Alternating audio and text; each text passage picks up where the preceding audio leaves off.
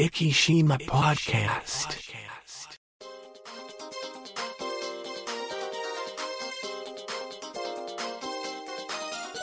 この番組は、イキのちょっとしたニュースを Facebook 上でお伝えしております。イキ島 Facebook ページの管理集団、IKIs11 が制作、配信し、イキの最新ニュースやゲストトークをお伝えいたします。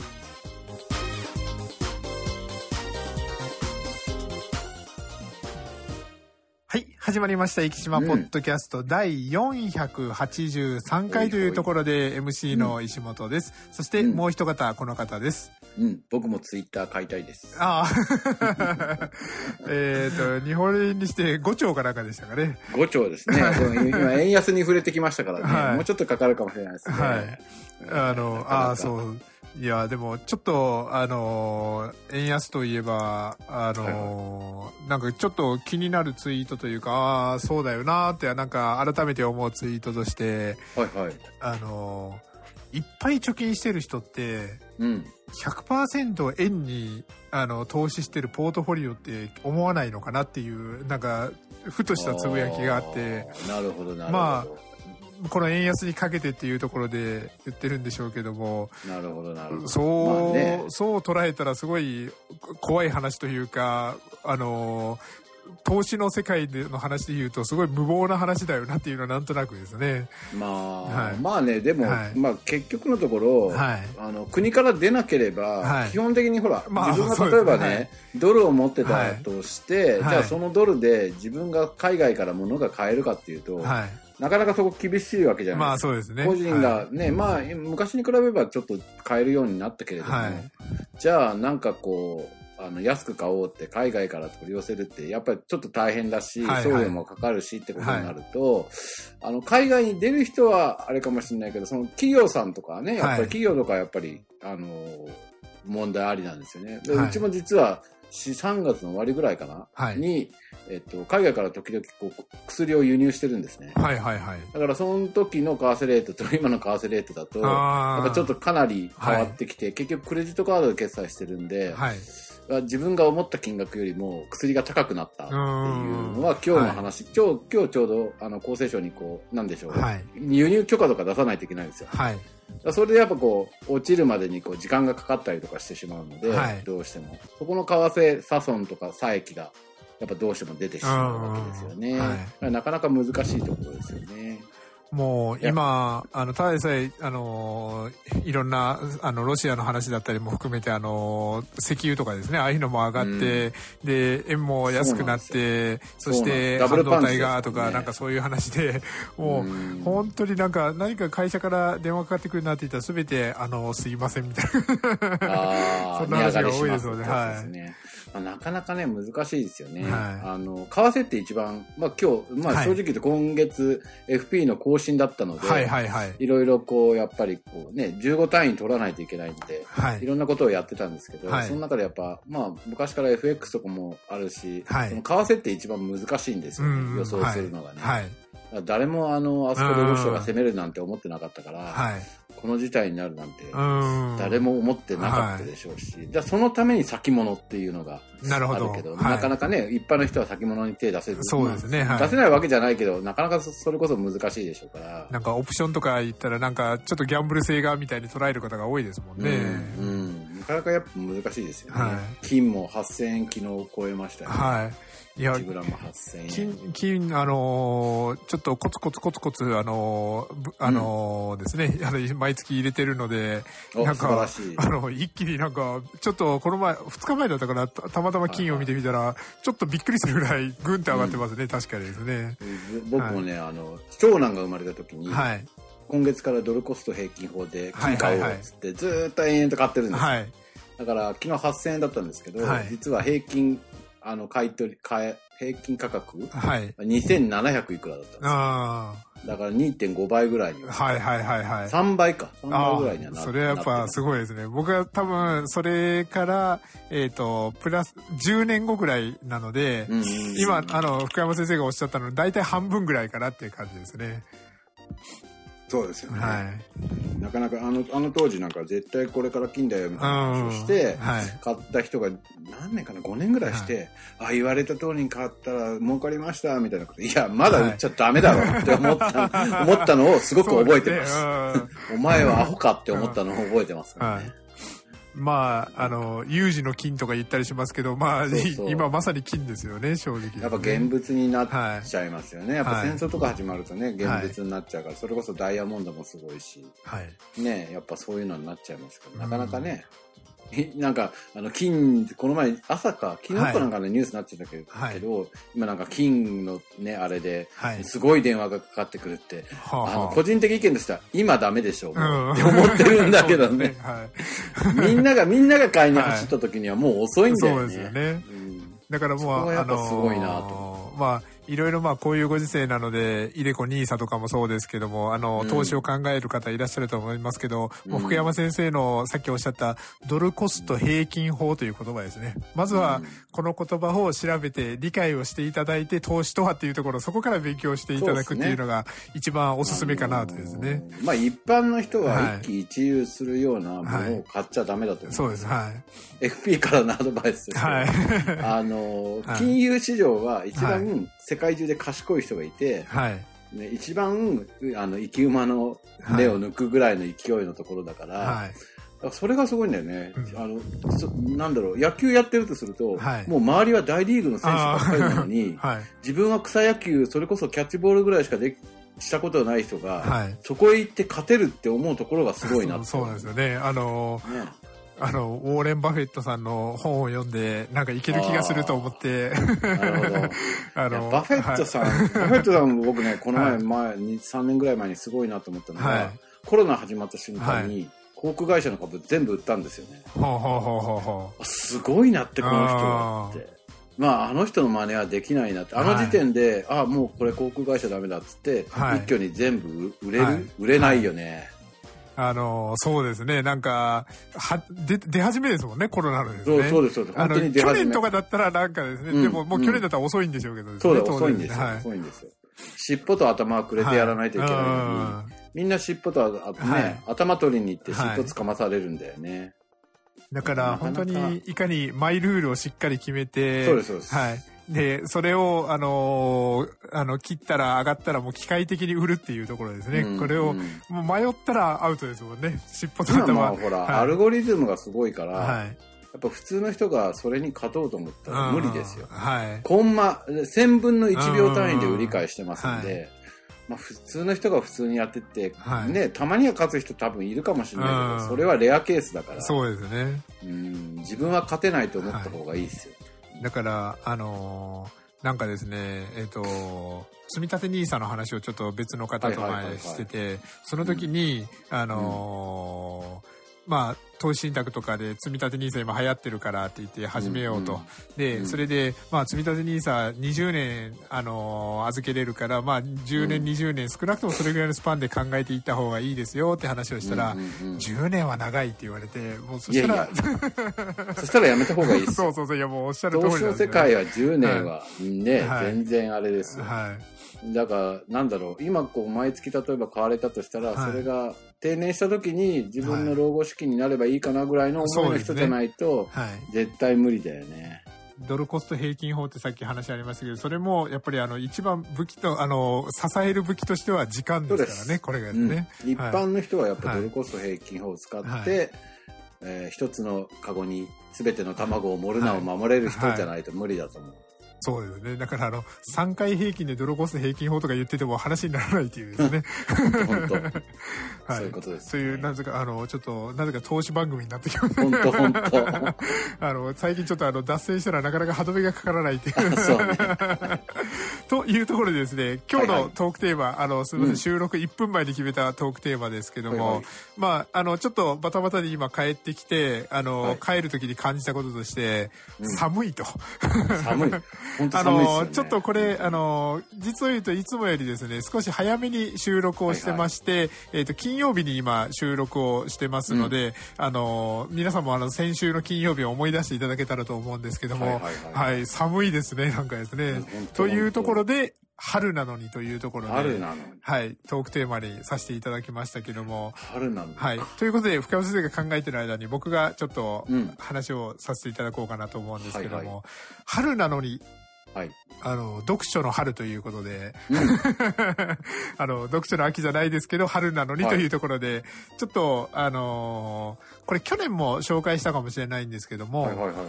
あのーサッカーの世界で最近うん。あの、サッカー本っていうのがですね、結はい。構ブームになってまして、サッカー本というと、まあ、なんとなくイメージがつくのが、例えば、は数が書いた、はあの、本とか、あの、なんでしょう、あの、エッセイとかですね、なんかそういうのをうん思いつくかもしれないんですけども、結構今サッカー本って幅が広くて、例えば、ええ戦術についてどっぷり、あの、書いた本もあれば、サッカーを題材とちょっとしてるんだけども、あの、旅の本だったりとかですね。あとは、あの、この前、あの、倉敷さんのポッドキャストとかも紹介しましたけども、はいあの、サッカーを通じて海外文化を知るとかですね。うん。あの、ちょっと2年ぐらい前にそのサッカー、あの、サッカー本大賞っていうのがあるんですけど、サッカー本大賞取った話の中で、あの、東ヨーロッパの文化について、あの、サッカーを通じてし触れるっていうですね、うんうん。あの、そういう本が紹介されたりとかあって、で、それが毎年本屋大賞と同じぐらいの時期、要するにこれぐらいの時期にちょうど発表されるんですけども、ど。その中で今年、あの、大賞を取ったのが、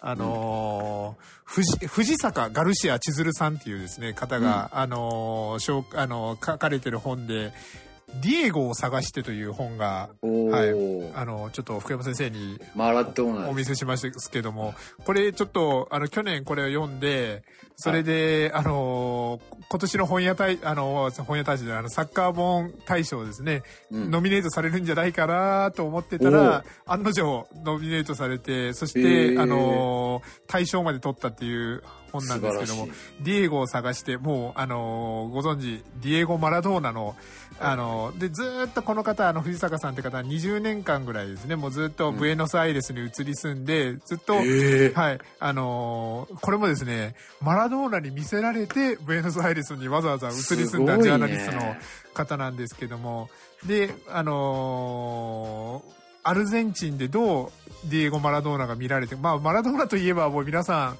あの、うん。イメージといえば、あの、ちょっと悪道というかですね、うん。もうなんか、あの、最最後あの薬やってとかですね、で、あの、うん。監督の時もあの、おででっかいお腹を抱えながら、あの、大騒ぎしたりとかですね、そんなイメージがあると思うんですけども、もう、あマラドーナといえばっていうか、その、アルゼンチンの人がマラドーナですね、のイメージっていうのはもう全然全く逆なんだと。うん。サッカー選手としても素晴らしいと。ただ、うんそれよりも人として最高の人だったと。で、寛大だと。気立てがいいぞと。常に弱い者の味方だったんだと。で、そ、そこ直上型なので、まあ、困ってる人を助けるためだったら、後先考えずに行動したりとかですね。そんな感じではいっていう、このですね、ディエゴのルーツをですね、見つけていく。ディエゴがここにいたっていうですね、あの、あと、ななんですかね、思い出をこう追っていくみたいなですね、そういううん。構成になってる本なんですけども、これはあの、あんまり言い過ぎたらですね、あの、中身を言ってしまうことになるんですけども、はい、このディエゴを探してというですね、藤坂ガルシア千鶴さん。っていうか、あの、サッカー本大賞っていうですね、2022で、あの、2021か、で探していただいたら、あの、いっぱい、あの、記事が出てくると思いますので、はい。よかったら、あの、春なのに読書の春と、こんだけ寒かったらですね、ちょっと家で本読むのもいいかなと思いますので。寒いよね、本当に。なんでって感じですよね。はい。ということで、あとは、あの、ちょっと、そ、そこ、ちょうど目の前のところで、あの、投資信託のあの、初歩の本とかがあったりした。ん であの、そういうの。そうね。あの、やっぱりですね、あの、本当にちょっとしつこいですけど、あの、積立 NISA イデコが今流行って、なんか、増えるよ、節税できるよっていうところですね。うん。そうありますけども、やっぱり、あの、基礎の基礎のところですね。そこら辺、はい。あの、ドルコスト平均法っていう言葉ぐらいは知って、投資に臨んでいただいた方がいいかなとですね。やっぱまあ FP20 年ぐらはいい私、あのめずっと免許更新してるんですけど、はい。い、つも思うのはねあの、はい。年取ってあの定年退職されて、はい。それを株に突っ込もうとかね、い。う人たちね、あんたたちはおかしいよ、あの今から増やすんじゃなくて、今まで増やしてきたのを使うのに、ね。はい。なんでそこで騙されるのって思っちゃうんだよね。なかなだかか難しいですよね。ら、あの、もうイメージとしては、その年代になったら取り崩しながら、あのあの、運用しながら取り崩しながらっていうところですね。まあ、お金いっぱい余ってるんだったらね、別はいにいいんですけど、はい。そんなね、虎の子のあれを全部なんかに突っ込んですりましたみたいな話、い、や、それは今まで勉強してなかった高い勉強代ですねっていう感じがしますよね。よくあの定定年したらあの蕎麦屋をうどん屋をってですねあの、うんうん。うんされる方が、まあ、もちろん成功される方もいらっしゃるんですけども、あのそれぐらいの割合だよっていうようななんかそんなイメージかなとですね。でなんかあの詐欺事件のこう見ると、ほら年間ね、20倍になりますとか、はい。40倍になりますとか、はい。なそのそんな話がさ、世の中に転がってないって、はい。よくバブリーな頃こうねいろんな電話かかってくるじゃないですか、はい。そうすると僕よく言ってたのは、はい。お前の貯金通帳見せろって言ってたんですよ。なるほどお前はバカカかあの、はい。お人よしかっつって、はい。そんなに儲かるんだったら自分で金借りてやるだろうはい。って話をよくしてましたけど、いやだからもうよくそのリスクとリターンってもう両方ともローだったらローローリスクローリターン、ハイだったらハイリスクハイリターンっていうのが必ずつくわけで、それがあべこべでつくことは絶対ないわけですよね。ないですないまあ、もしかしたら1000回に1回ぐらいそういうことがあるのかもしれないですけど、あのあべこべにつくことはないので大丈夫ですよ。でもそれでも安心して儲けれますよ。なんて話はもうあの警察の標語みたいですけど、全部詐欺で。いやいや本当ですよ、はい。い、や教えないでしょそうそう。ね、そんな、はいねことがあればさ自分でさ突っ込むでしょ、って思うけどね、はい。誰もあの直近通帳持ってきたやつはいませんよ今。はい。あのーちょっと、なんか、ちょっと前の長崎新聞の記事で、対馬のですね、あの、ファミリーマートさんが、あのーなんでしょう、おオレオレ詐欺という、今、なんて言うんですか。えっと、ふ振り込め詐欺ですね。うんうんうん。はい。で、あの、それを未然にふ、あの、ここ何年かです、あの、4回5回ぐらい、あの、うん。未然に防いでるみたいな感じで、どういうふうに声かけをしたかみたいな、なんかそんな記事があったんですけども、僕たちのポッドキャストもそこら辺に役立てていけたらなとですね、あの、うんうん新聞から、あの、ど警察から表彰されるぐらい、ね。はい。いやいや儲け話は自分には回ってこないと思った方が絶対にいいですよ。そうですね。はい。うん。本当に福山先生のおっしゃる通りで、あの、美味しい話がですね、あの、なんで人に教える義務があるのかっていう、ね。しかも見ず知らずの人に教える 教えないでしょはい。ってというところで、ね。ちょっとまたあの、はいはい。投資啓蒙は経営そうね発番組になりましたけども、福山先生の、じゃあ、春なのはいはになんていうのは、春なのに、はい。今日ねふと思ったのが今日台風1号来てたじゃないはいですか、はいはい。でこの季節にあんなでかい台風来るのかって、そうですね。ちょっと個人的には思ったんですけど、瞬間最大風速60メートルとか言ってたから。はい。いや、結構、60しかメートル立もって、られるんですよ。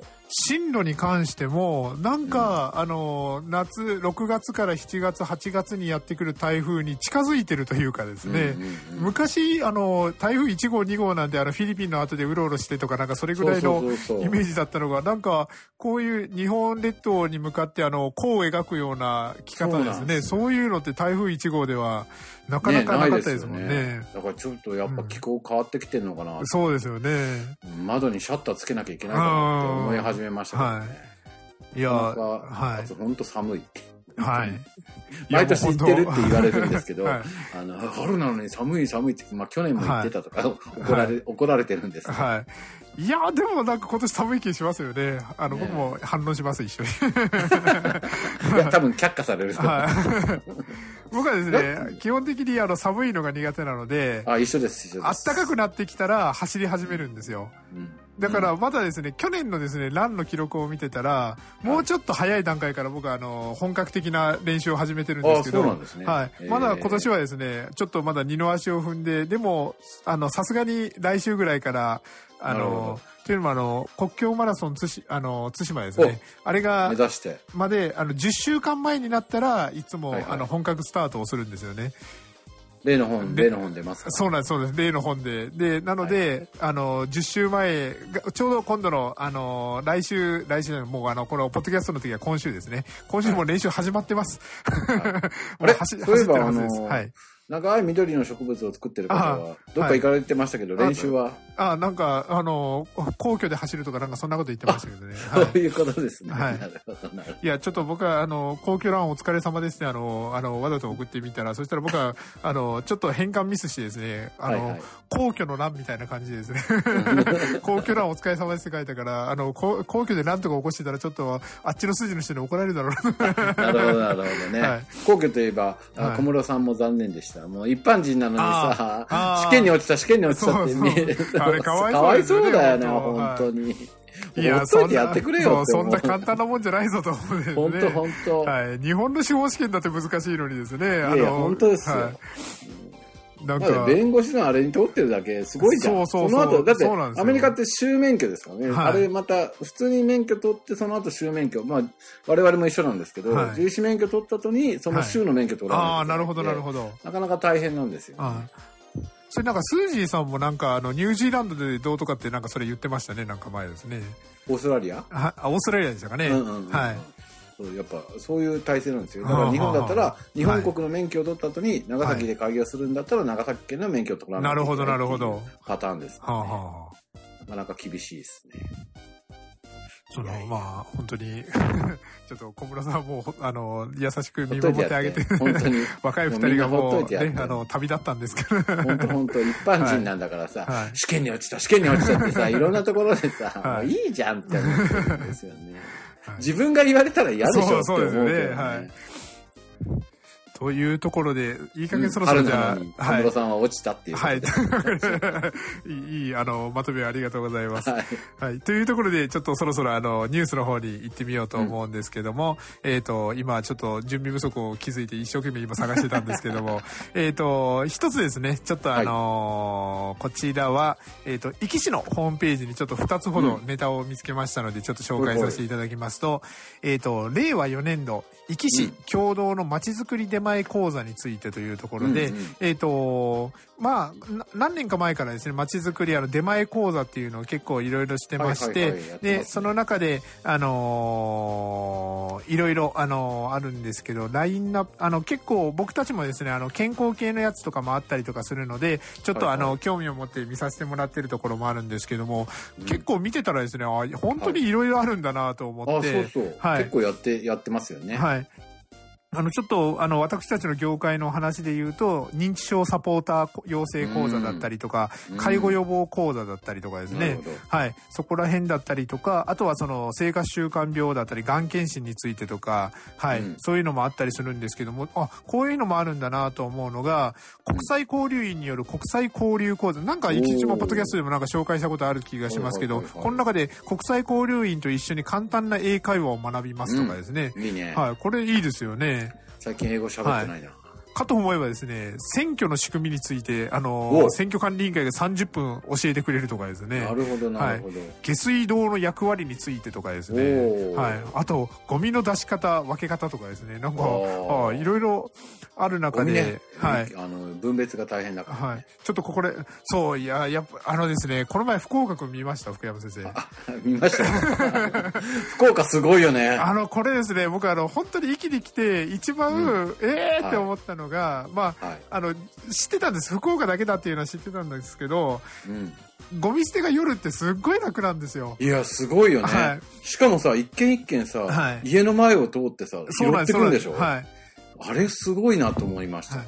あれですね、あの、ちょっと、まあ、僕も福岡離れても十何年経つからですけど、はいはい。あの、福岡君の言ってたこと、ちょっと大げさだなと思うのが、うん、あの、夜、本当にあの、騒音とか気にならないんですかみたいなうんうんうん。やつで、あのす、あの、すごい静かに、で、マイクをつけてやってますって言うんですけど、うんうん。あの、け結構賑やかだな。と。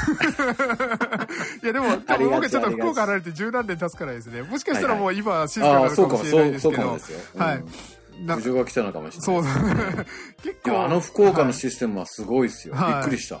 だから、あの、確かに、あの、まあ、その福岡君の 見てない方に説明すると、あの、福岡のゴミ捨ては、ゴミ収集は、あの、夜に行われてて、うんで、それで、あの、防犯とかですね、そういうところにもつながると。うん要するに、確かにそうなんですよ。よ夜中、あの、いろんなところでゴミ収集車が走ってるので、あの、確かに夜でも、で、閑静な住宅街でも人がいることとかがあったりするから、うかつに、ねあの、悪いこともできないっていうですね、うんなんか、まあ、もともとね、はい福岡は治安が悪いからね。そうです。あ福岡の唯一のはい難点は、あの、はい治安が悪いっていうところですよね。はい。いや、もう、ダダモリさんからよく僕はあの北九州出身なので、あの、修羅の国、修羅の国ってよく言われる。そうよ、なんかさ、福岡のさ、銀行のあの、手榴弾を見つけたら連絡してくださいって、あのポスターは衝撃だよね。はい。普通は落ちてねえぞって話になってる。本当あのーちょっとこれ、あのーこのポッドキャストを聞いてくれてる人にもですね、ちょっと、ともちょっと話す機会があって話してたんですけど、あの、先週のあの、佐々木朗希くんの話を聞いてくれてて、それで、なんかそこからあの、昔の野球の話になって、うんで、そこで話してたんですが、あの、僕はあの、小倉出身なので、あの、当時の小倉球場、北九州市民球場ですね。はいはい。昔、あ昔行。本当に、あの、なかなかあの、一試合に一回は必ずあの乱入、グラウンドに乱入する人がいて、そうそうそうそう。で、あの、バックスクリーンの下があの売店が集まるところあそこでなんか血みどりの喧嘩をしてたりとかですね。あとは、あの、こ幼心にすごい覚えてるのが、あの、一回パーンって乾いた音が、あの、球場の外からしてですね、10分後あの、中断したっていうようなこともあったりとか、すごいな。乾いた音、なかなか聞かないですよね。すごいね。はそんな感じ。で、あのーなんか治安のよろしいところだったなとか思いながら今は良くなってるかもしれない。はいそういうのさ、ゴミ、ゴミ捨てって言えばさ、はい。あのー、生島へようこそって先週やったじゃないですか。はい。はい。はい。はいで多分、あの、当該から来た人びっくりするかもしれないけど、はいゴミ袋に名前を書くってすごいよね。そうですね。個人情報ダダ漏れだよね。はいあれ、でも意外と、あの、え東京がスタートじゃなかったでしたっけ？あれし始めあ、たの。そうなんですか？なんか、あの、石原慎太郎さんの時に、なんか、うん。僕あの、すごい覚えてるこち亀かなんかでですね、ええ。りょうさんが、あの、なんか、ゴミに名前を書きましょうとか、あの、うん学級委員じゃないんだからとか、なんかそんな感じで、えーなんか、こち亀の一部であったのを覚えてるんですけど、今、まあでも東京やってないでしょ。どと思いますね。でも、その、うんあの、その名残でもしかしたら全国に広がったのかなとか思いながらですね。いや、やってるところってそんなあるんですかね？どうなんでしょうね。ちょっとこれあの、ポッドキャスト僕らも生き島くんっはいていうのをあ番組やらないといけないです。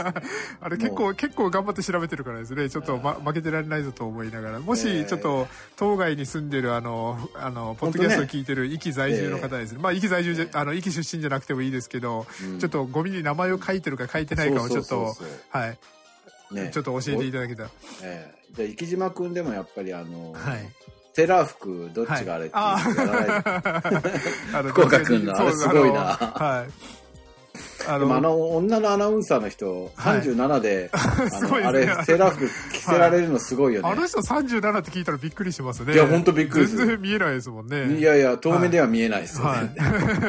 まあそこら辺は、あの、これから、あの、ちょっとですね、あの、多様性の時代にいろいろ問題になりますから、この辺ですけどと、という、そう、あの、で、あとさ2分になりまして、ちょっとニュースに戻ろうと思うんですけど、という感じで、あの、いろんな、あの、このですね、えっ、と、街づくり、あの、出前共、出前、共同の街づくり出前講座ありますので、生き地のホームページを見ていただけたらというところで、で、この中にですね、メニューの中で、はい。図書館をしろ、本を読もうっていうですね、おうおう。なんかそういうようなこともあるんですけども、その図書館からの話でですね、えっ、と、豪農浦図書館、ブックリサイクルのご案内ということで、5月1日、えっ、と、当館では毎年恒例のブックリサイクルを今年も開催しますと。ブックリサイクルとは、昨年購入した雑誌と寄贈いただいた書籍を希望される市民の皆様にお譲りするイベントですと。詳細は、えっ、と、ホームページの方をご覧ください。また、当日ご来館する方はマスク着用の上というところで、はいはい、5月1日日曜ご午前9時から、お一人雑誌3冊、書籍3冊までというところで、はい、この寒い読書の春に ですね、ちょうどあの連休、まあなかなかこのコロナの具合だとなかなか皆さん、あの遠くに行けないとかいう方も多いと思いますので、はい、あの、ゴーノラの図書館に行って、それであの、雑誌、書籍をあの、手に入れていただいて、それを読書の春にですね、読んでいただけたらですね、本は読みましょう。はい。そうですね。やっぱり、あのーこの前もですね、ちょっと、うち、あのーうちのホームページですね、と、あのーの話をしてて、ちょっと若いスタッフにちょっと意見を聞いてたんですけど、うん。ちょっと文字をですね、書いてあるページを見て、あの、もうこれ以上は読まないっていうところで手を挙げてって言って、やったんですけど、想像の2倍早かったです。というところで、ちょっとあの、もうやっぱりあの、文字ばかりのホームページってちょっとしんどいなっていうところを、はい、ちょっと感じた次第ですという、ちょっとジェネレーションギャップを見ながら、でも、それは本を読みながらですね、ちょっと皆さん少し克服することも覚えていただけたらと、はい、思いますので、そんな話をしてたらもう時間になってきましたので、うん。はい、一緒のポッドキャスト、まはい、たまには、あの、来週はちょっとニュースをたっぷりはい。用意できたらいいなと 思います。というところで、生島ポッドキャスト今週の分終わりたいと思います。生島ポッドキャストこの番組は生島 Facebook ページの管理集団 IKIs11 の制作配信にてお送りいたしました生島 Facebook ページに興味のある方は Facebook 上で「生島」と検索していただきページ内にて「いいね」を押していただけたらと思います。Facebook をされていない方でも Google などの検索サイトにて「生島」と検索していただくと生島 Facebook という検索結果が出てくると思いますのでそちらからアクセスしブックマークに入れていただけたらと思います。それではまた来週。